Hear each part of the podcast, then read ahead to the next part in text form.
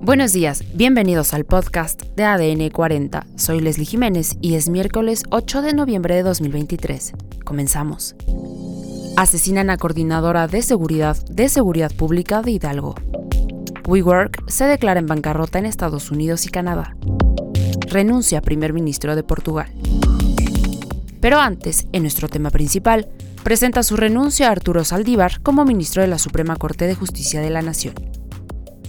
Este martes 7 de noviembre, Arturo Saldívar presentó su renuncia como ministro de la Suprema Corte al presidente de la República. Así, lo dio a conocer en una carta que hizo pública en su cuenta de X. Renunció Arturo Saldívar a su cargo de ministro de la Suprema Corte. Por cortesía le avisó a la ministra presidenta Norma Lucía Piña Hernández.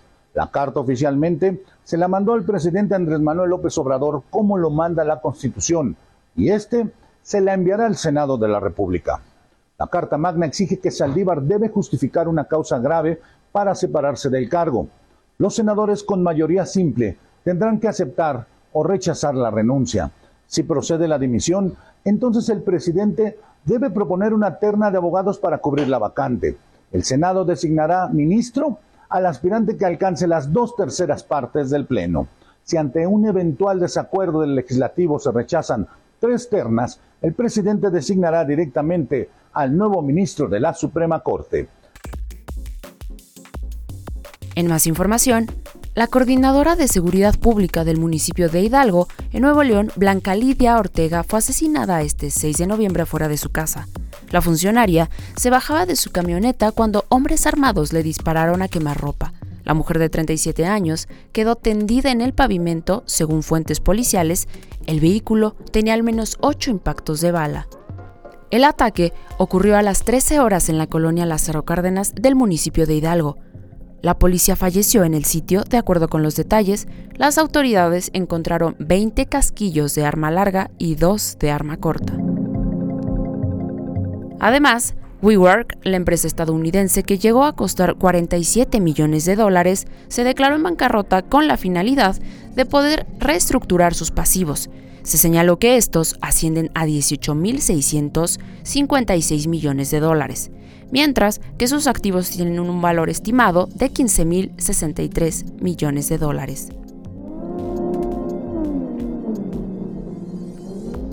En otros temas, el primer ministro de Portugal, Antonio Costa, presentó su renuncia luego de que la Fiscalía General del país informara de que estaba siendo investigado en el marco de un amplio caso de corrupción, en el que están implicados miembros de su gobierno.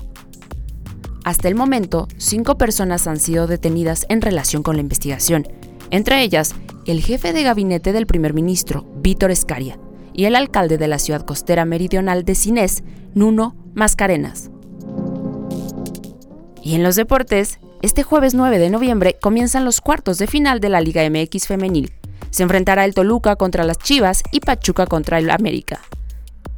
Y el día viernes, Pumas contra Tigres y Tijuana contra Rayadas se enfrentarán en su partido de ida.